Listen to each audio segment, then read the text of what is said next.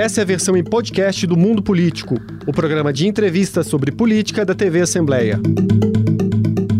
Olá! Hoje no mundo político, o impacto da corrupção no debate eleitoral. A recente prisão do ex-ministro da Educação Milton Ribeiro, em meio a apurações sobre desvios de recursos do Ministério da Educação e as anulações de condenações da Operação Lava Jato, reacenderam debates sobre o combate à corrupção no Brasil e sua percepção pela sociedade. Como o tema, que já teve importância central em eleições anteriores, poderá influenciar as disputas de 2022 e o que esperar dos instrumentos de controle para os próximos anos. Eu vou conversar com o advogado Martim Della Valle, doutor em Direito Internacional e professor da Academia Internacional Anticorrupção em Viena. Bem-vindo ao mundo político, Martim. Muito obrigado, muito honrado pelo seu convite. Martim, as apurações recentes envolvendo desvios de recursos do MEC e a prisão do ex-ministro Milton Ribeiro, somada aí ao histórico da Lava Jato, podem levar o tema da corrupção para o centro dos debates eleitorais de 2022? Olha, eu acho que em alguma medida ele pode trazer, trazer um pouco de volta esse tema, mas todos os analistas são praticamente unânimes em dizer que nesta eleição, ao contrário da eleição de 2018, o grande tema é economia. É comida no prato, é inflação, é um, um, a, a caristia de um modo geral. É, e isso a gente sente o, que o debate, de certa forma, é, sobre, sobre corrupção esfriou um pouco no Brasil, é, mesmo politicamente. Agora, especificamente esse caso do, do MEC, no meu entendimento, ele retira um ponto importante da narrativa, ou pelo menos prejudica, não estou dizendo retirar, mas ele prejudica um ponto importante da narrativa eleitoral de um dos lados, né, do lado do, do, do presidente Bolsonaro, que, que tudo indica vai buscar sua, sua reeleição. Então, eu acho que dessa forma, um ponto de, vamos dizer, fricção numa narrativa que estava se tentando emplacar, eu acho que aí sim ele está voltando, ainda que é, de forma lateral, não com a centralidade que ele teve é, no debate de 2018. Quando você fala em prejuízos para essa narrativa, é um pouco pelo fato do próprio presidente da República e seus aliados estarem explorando muito a questão das denúncias e condenações que ocorreram contra o ex-presidente Lula, mesmo ele tendo sido depois né, liberado é, dessas denúncias e, e, acusações pela justiça? Sim, é, eu acho que é, já houve um começo de narrativa, né, dizendo, olha, estão querendo voltar à cena do crime, etc., que era justamente para voltar a essa discussão a respeito é, das condenações da Lava Jato. Eu acho que isso perde um pouco de força e tinha uma outra, né, que vinha falou, olha, não tinham grandes escândalos de corrupção no meu governo. É, eu acho que a, os, esses dois pontos perdem um pouco da força depois dessa, é, dessa prisão. É, que, e que vai continuar, quer dizer, já aconteceu faz alguns dias e é, parece que o rastilho da investigação continua. Ainda há uh, revelações nos jornais a, a, a, cada dia. Então, tudo indica que vai durar mais um pouco com prejuízo para essa narrativa eleitoral. Aquela narrativa também de que a gestão do atual governo seria imune a esse tipo de prática, né, que acaba caindo Exato. por terra. É... Exato, também está sendo perdido. Houve desmantelamento dos mecanismos de controle à corrupção no atual governo? Olha, a visão, eu não vou, eu tenho a minha visão própria, mas é uma visão comum é, das pessoas que se dedicam aos temas anticorrupção, é de que sim, houve uma, uma série de uma série de retrocessos institucionais é, no combate no combate à corrupção no Brasil. Né? Eu acho que isso se dá é, de várias formas né? e, e, de vários modos, é, seja diretamente no que vem sendo chamado de uma cooptação da Procuradoria da República, ou seja, com a indicação de pessoas com, com, menos é, apetite para certos tipos de apuração, sobretudo quando as corrupções envolvem o, o mundo político. Né? idem é, alguns dizendo da, da Polícia Federal. Mas também há uma série de outras formas institucionais menos perceptíveis que vêm é, que vem acontecendo. Por exemplo, eu acho que há, um dos órgãos mais importantes para o combate na corrupção numa economia bancarizada como a brasileira é o COAF, né, que é a, a nossa entidade de inteligência financeira. Ela foi é, retirada, né, há julgamentos do próprio, foi retirada da competência do Ministério da Justiça, passada para o Ministério da, da Fazenda, há uma série, é, alguns julgamentos que do próprio Supremo Tribunal Federal que prejudicaram o alcance da, da atuação da atuação do COAF, né? então ele vem vem é, tendo sua atuação questionada e de certa forma é, se não diminuída, pelo menos ameaçada de diminuição. E há outros, é, outras diminuições de, do alcance, da força, né, dos dentes que certos órgãos de controle têm, que não são boas. Né? Tanto que, e esse também é um dado objetivo, não, não ficar só dependendo da opinião de uma pessoa, o, o Brasil teve é, o seu processo de ingresso na OCDE e o, o, tema de combate à corrupção é muito importante lá na OCDE, quer dizer, o Brasil tem, é, a própria OCDE expôs muitas preocupações com certos é, retrocessos que o Brasil tem, que o Brasil tem vivido na, no combate à corrupção nos últimos anos e tem um, mapa a ser implementado que é, que é grande e que é, alguns têm dito que, enfim, o próprio Drago Cos, por exemplo, da, do comitê da OCDE, é, dizendo, olha, tem, tem, tem muitos, muitos pontos de preocupação aqui. Fazendo aí um resgate é, do, dos últimos anos, do que aconteceu no Brasil. É, no caso do PT, é tratado muitas vezes pelos adversários né, como uma or, suposta organização criminosa, o partido responde se dizendo é, vítima de conspiração e fiador dos principais instrumentos de controle né, que estão vigentes no Brasil. É, também é perceptível uma mudança de tom da legenda nos últimos anos sobre o tema corrupção aquela postura de Vestal de décadas anteriores ficou definitivamente para trás? Olha, eu acho que está tendo uma, uma grande. Vamos dizer, estamos reembaralhando o, o discurso anticorrupção dentro da, do ambiente político brasileiro. Né? Se nós pegarmos, acho que, é, e, e, acho que um ponto importante a, a se mostrar desde o começo é o seguinte: a pauta anticorrupção é uma pauta suprapartidária. Não há dono do, da agenda de corrupção na direita e na esquerda, certo? Você tem, sim, é verdade, o PT, sobretudo no seu começo, anos 80, anos 90, é, CPI que derrubou o presidente Collor, muito ativo, muitas vezes teve uma posição de monopólio da, de monopólio da ética pública, o que fez que, quando ele estava no governo, foi é, vítima de críticas muito violentas quando ele colocou. Mas o fato é que o Brasil, desde o governo do Fernando Collor, com o fim dos, é, com, com o fim dos títulos ao portador, passando pelo Fernando Henrique, governo Lula e governo Dilma, tiveram um, uma melhoria muito grande no ferramental de luta anticorrupção. Existem diversos, diversos avanços que foram tidos nessa, nessa fronte, e parte deles o PT pode muito legitimamente chamar para si. Acho que todos reconhecem que o PT é, contribuiu para uma melhoria na legislação anticorrupção, seja com regras próprias, seja pela adesão às, às, grandes convenções internacionais, implementação delas.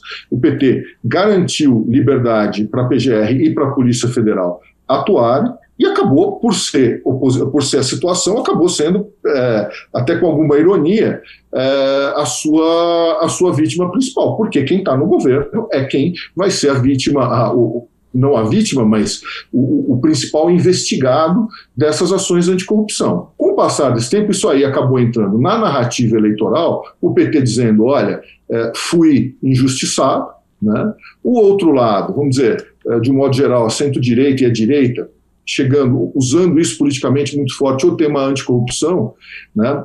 o que, que acabou acontecendo e, e com grande prejuízo para o Brasil. Né?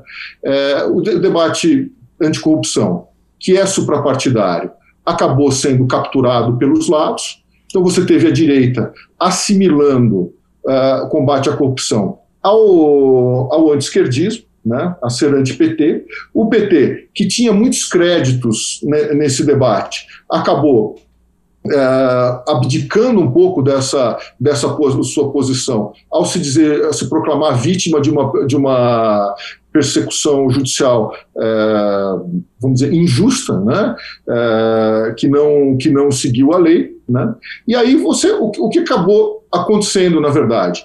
Um lado se afastou, o outro é, se apropriou, mas também não consegue fazer rodar sem ser contra o outro. Né? Então a agenda acabou ficando parada, no geral, com um grande prejuízo para o Brasil, um grande prejuízo para a luta anticorrupção. Eu, se se eu pudesse fazer um pedido né, para que acontecesse em breve é, no Brasil, que eu gostaria muito de ver é a superação desse é, do uso dessas narrativas eleitorais em torno da corrupção, um lado xingando o outro.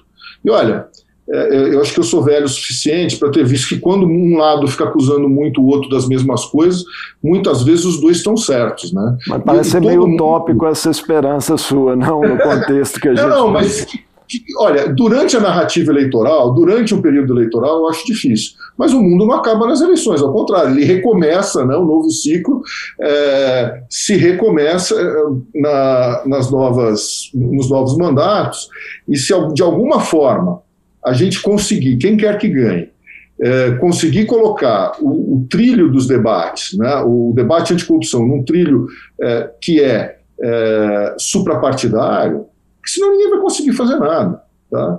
É, se um lado só ficar dominando esse assunto, o outro acabar bloqueando, é, enfim, nós não vamos chegar a lugar nenhum, nós vamos ficar rodando em falso por, por um bom tempo ainda, com prejuízo com prejuízo para o país. O, o, cheiro todo que a gente tem é que tanto esquerda quanto direita estão se aliando para domar os órgãos de controle do Estado, né? que no fundo é bom para todo mundo que está mandando. Né?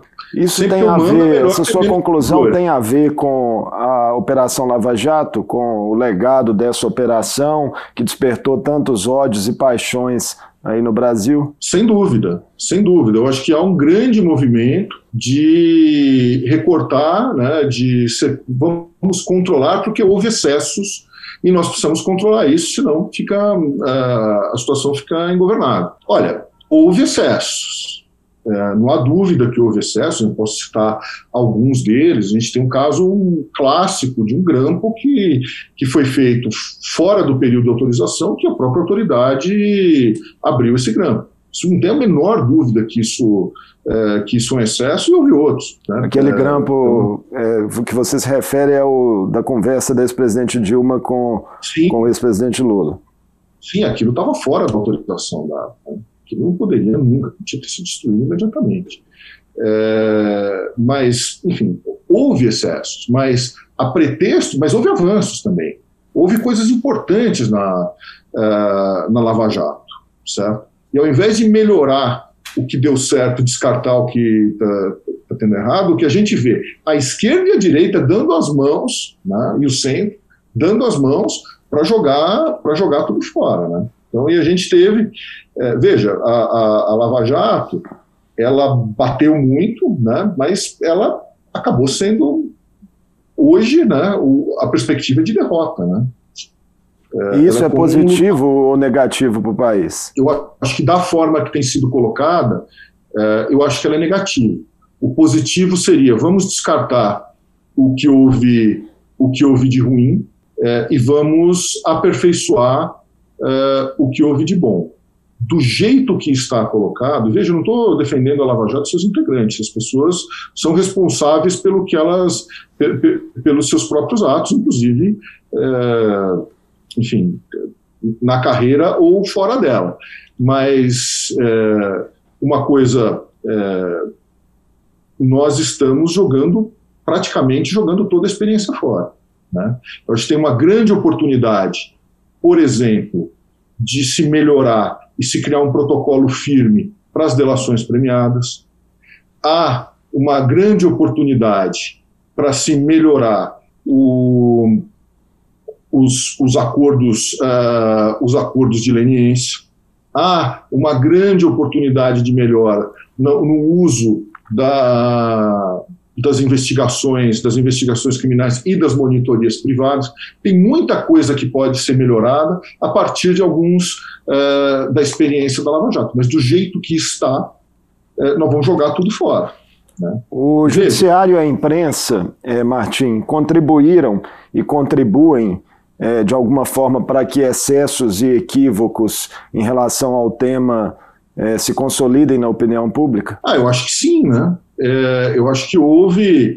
É, veja o, o, processo todo da Lava Jato, se a gente andar até um pouquinho antes, né, mas é, até desde 2013, mas vamos, vamos, começar com a Lava Jato, a condução do processo é, da Lava Jato como narrativa política foi uma forma que conduziu, né, e, e, e partes da imprensa muito se engajaram com muita força, né, numa narrativa muito forte de, de ataque ao, ao, ao, governo Dilma, sobretudo que acabou, eu acho que essa conjunção toda acabou rendendo um impeachment. Depois, é, houve, houve uma certa mudança, né, e esse é o problema. Né? Aqui no Brasil, uh, pô, uh, a pessoa que era o Torquemada ontem, a hora que entrou o, o lado dela, ela virou um super garantista. Né? E aí começaram a atacar a Lava Jato como um todo, né? E aí virou o contrário, o inimigo virou a Lava Jato. Né? E, e aí, com a mesma força que foi atacado um lado antes, acabou sendo atacado a Lava Jato. E, e o próprio Judiciário fez isso, né? Ao mesmo tempo que passou a mão na cabeça Uh, num primeiro momento com de muitos abusos, depois de muito tempo uh, acabou, uh, enfim, vindo com um ataque muito forte, mas assim, já com muitos anos depois, né, é, é, botando a perder muita coisa, se uma, uma intervenção mais contemporânea, né, no momento dos fatos, teria ajudado muito melhor a não jogar, é, sim, é, não jogar muita coisa fora, né, você teria feito o, o início ali. E, efetivamente, muitas vezes o judiciário é, se mostra um pouco permeável a contextos políticos, né? Isso, isso não ajuda. O custo econômico da, da operação, digamos assim, o impacto dela em setores importantes da nossa economia, né, setores produtivos como a, a, construção civil, ele tem que ser considerado também nesse debate sobre legado? Olha, eu acho que sim, né, mas a gente tem que tomar um pouco com, com um grão de sal uh, esse argumento. Né?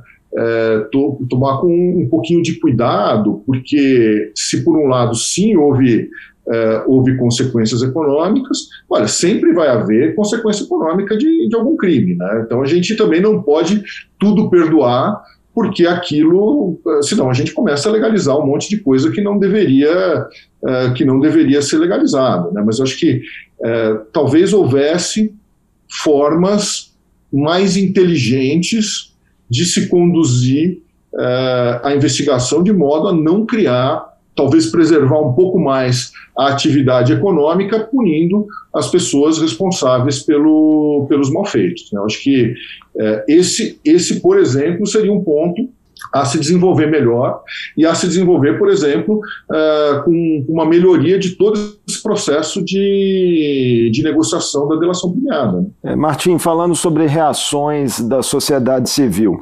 movimentos anticorrupção surgidos especialmente a partir de 2013, eles ficaram marcados é, em alguma medida por parcialidade? Olha, eu não sei, não posso dizer, não posso falar por todo mundo se marcou, mas olha, todo mundo muito indignado é, e saindo para as ruas em 2016, em 2015, é, e coisas muito parecidas acontecendo logo depois, ou presente agora, eu não vejo, não tenho visto a mesma mobilização da sociedade. Né? Não tenho visto a mesma contundência desses, desses movimentos. Né? É, o pessoal que estava na rua pedindo providências muito sérias, eles não estão mostrando a mesma indignação é, agora para fatos parecidos, né? fatos que poderiam ser colocados na mesma coisa. Mesmo alguns setores da imprensa que se engajaram muito fortemente contra um lado, parecem que não estão com, a mesma, com o mesmo apetite. Seria uma espécie de coisas. reposicionamento geral aí? Olha, eu acho que pode em relação ao tema? Então, acho que tem duas hipóteses, né? Ou parte do, daquela indignação de tempos atrás era mais seletiva do que a gente pensava, era mais contra um lado do que contra a corrupção. Uh, prefiro não pensar isso, mas é uma hipótese. E a outra eu acho que, de certa forma, mostra uma sociedade cansada, né? uma sociedade que teve outras coisas que aconteceram depois e que talvez isso não mobilize mais. Né? Nós tivemos aí uma pandemia, que foi uma, uma, uma coisa muito violenta para todas as pessoas no, para todas as pessoas no mundo. Nós tivemos uma série de outras crises políticas é, que vieram posteriormente, né? e talvez de temas de, de importância maior no, no, no contexto das pessoas. Temos uma crise econômica muito grave, então, isso talvez faça com que as pessoas uh, tenham menos energia para devotar para devotar para esse tema, né? E você acredita que, é que há espaço no Brasil, Martim, para que novos movimentos surjam é, no seio da sociedade que tratem é, o combate à corrupção efetivamente como uma bandeira suprapartidária? Eu acho que sim. Eu acho que esse é o grande espaço, essa é grande bola uh, esperando para ser chutada, na minha opinião. Né? Eu acho que alguém ainda vai fazer essa ponte entre a esquerda e a direita com essas preocupações para que isso vire de fato uma uma questão uma questão suprapartidária. Tem uma coisa que nos mostrou uh, a, a, sequência de governo, ou seja, governo governo Fernando Henrique, governo Lula, governo uh, governo Dilma, governo Temer e agora governo Bolsonaro. Uh, uma coisa que nós aprendemos é que a corrupção não tem lado.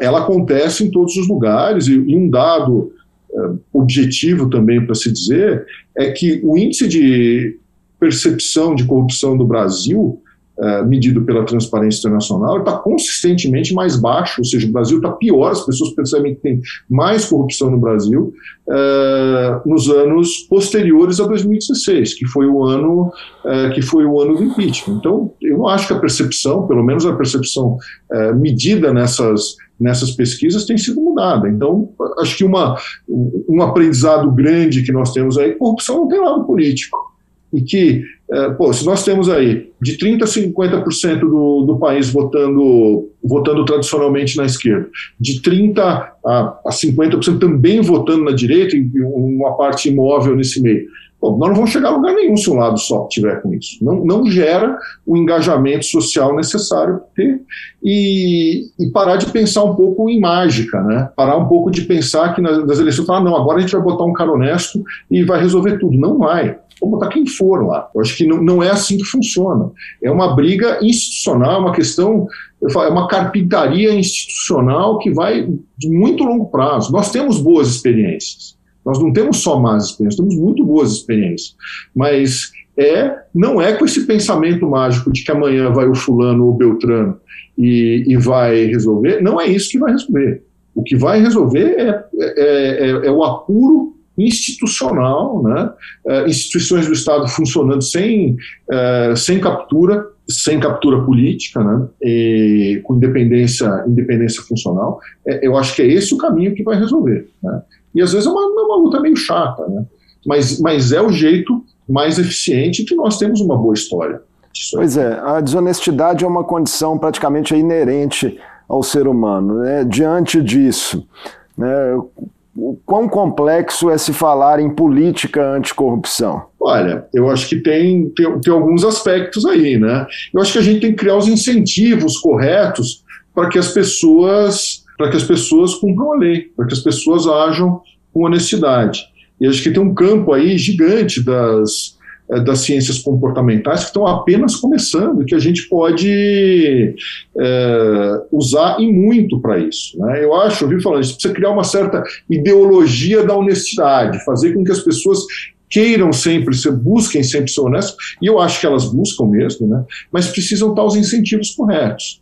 O, quando a gente fala de ciência comportamental, o, o, efeito que mais influencia o comportamento humano é a percepção da norma social, ou seja, eu me comporto da mesma forma que eu acho que os outros se comportam. Então, se as pessoas olham para o lado e vê, fala, pô, eu sou o único bobo aqui que está cumprindo a lei, a pessoa não vai cumprir a lei também. Né? Então, eu acho que esse é um ponto muito importante para a gente trabalhar. Eu acho que precisa, as pessoas precisam ver que tem consequência, as pessoas precisam ver que fazer a coisa errada vai dar errado para elas e precisam ter a confiança que os demais também estão agindo do, do jeito certo, e essa é, pô, é, é aí que a gente roda o ciclo, uh, o ciclo virtuoso. Né? E a gente cria, sim, uma série de incentivos para que, que as pessoas façam as coisas, as coisas certas. As pessoas querem fazer as coisas certas, mas às vezes fica difícil, ou ela tem uma percepção de falar, pô, só eu não estou fazendo isso. São os coisa, vícios né? do sistema, seria isso, mais Exatamente. É, sim, e muito exemplo de cima, né? Acho que o, o, o, exemplo de cima é muito importante. A gente vê muito isso no setor privado, mas vale igualmente para o setor público, né? Se você tem, é, e a gente fala brincando, né, quando a gente está falando discutindo compliance das empresas, né? Falar, ah, tá bom, você está fazendo um programa de compliance aqui, muito bom, mas aí o presidente da empresa está piscando para falar que é de mentirinha, Pô, você não vai conseguir nunca fazer alguma coisa ali, né? As pessoas têm que saber que está todo mundo junto nessa, está todo mundo remando, remando para o mesmo lado e que quem manda dá muita importância para isso. O que também quer dizer que se você não obedece vai ter consequência. Martim, vale a pena a gente voltar num ponto que você já tocou um pouco, que é o seguinte: passadas as eleições, quais serão aí os principais desafios de quem assumir o país em relação a essa luta anticorrupção? Quais mecanismos poderiam e deveriam, na sua visão, ser aperfeiçoados? Olha, eu tenho uma agenda, tenho uma agenda muito grande para isso. Tem uma parte já que, que é dar continuidade, por exemplo, a agenda de adesão do Brasil ao OCDE. Tem uma série de, é, de providências que vêm sendo implementadas, precisa ser continuado. Eu, particularmente, acho que a gente tem que fazer uma coisa que é. Bom, a gente tem que é, voltar, assim, na, falando na, na, grande política, acho que nós temos que voltar a ter mais transparência na governança, na, na governança do orçamento. Né? Eu acho que é, essa descoberta do orçamento secreto é uma coisa muito séria. Isso quanto menos transparência você tem, não tenha dúvida que vai ter mais corrupção. Isso é um prato cheio para corrupção. Isso aí tem, precisa ser revisto pelo, pelos próximos eleitos, tanto no parlamento quanto no executivo, o mais rápido possível. É, é, difícil voltar, mas tem, tem, que se tentar. Eu acho que temos a, a, regulamentação daquilo que a gente tem falado do denunciante do bem, né? que são aquelas pessoas denunciam as coisas erradas, os malfeitos que vêm sendo acontecidos, mas sem serem os criminosos, sem serem os participantes. Hoje a delação premiada, quem faz é uma pessoa que participou do ato ilícito, que participou do crime.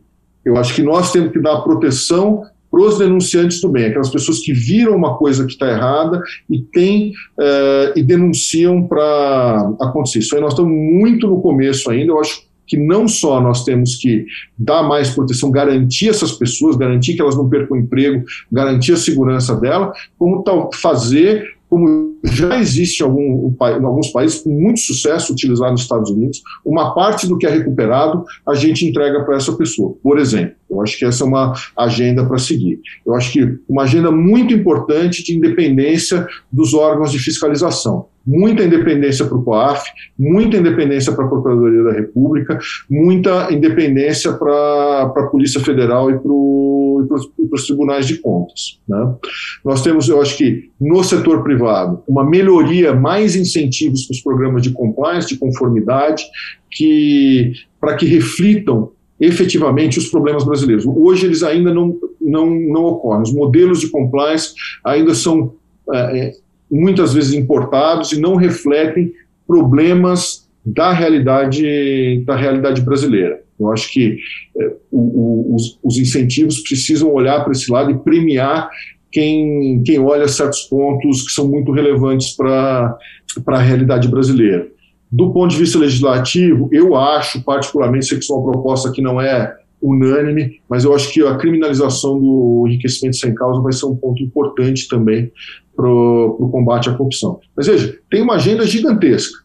Eu acho que o importante é que quem quer que entre é, coloque essa discussão em termos de sociedade, de melhorias institucionais da sociedade, que tente conduzir isso, se possível, com mais organização. Existem organizações, existe a Estratégia Nacional de Corrupção, existem movimentos CNJ, existem várias coisas, mas eu acho que é, precisa ainda de mais, de mais coordenação nesse ponto, e de forma suprapartidária, entendida como uma questão de Estado, e, e que também não é para amanhã. Isso é uma coisa de anos e anos, décadas. Né? a combate à corrupção a gente conta em décadas.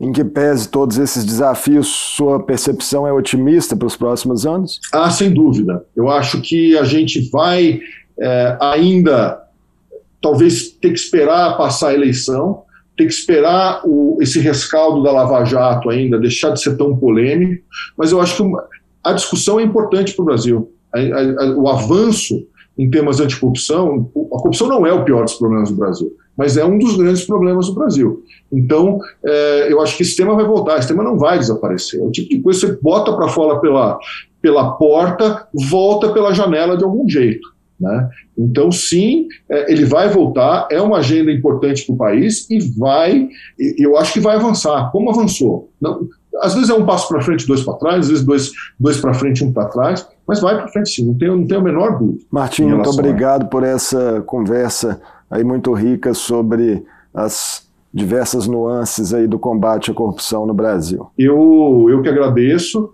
o convite, foi um prazer e continuo aqui à disposição de vocês. Até a próxima. Até a próxima. Eu conversei com o advogado Martim Della Valle, doutor em Direito Internacional e professor da Academia Internacional Anticorrupção em Viena. Falamos sobre os desafios do combate à corrupção no Brasil, à luz de escândalos, condenações e anulações de julgamentos nos últimos anos. Ele analisou as possíveis repercussões eleitorais do tema e projeções para a atuação dos mecanismos de controle. O Mundo Político fica por aqui. Obrigado por nos acompanhar e até o próximo programa. O Mundo Político é uma realização da TV Assembleia de Minas Gerais. A apresentação foi de Marco Antônio Soalheiro, a produção de Tayana Máximo, a edição de áudio foi de Leandro César e a direção de Vivian Menezes. Você pode seguir o Mundo Político nos principais tocadores de podcast. Assim, você não perde nenhuma edição do programa. Para assistir a essa entrevista e aos outros conteúdos da TV Assembleia, acesse almg.gov.br/tv.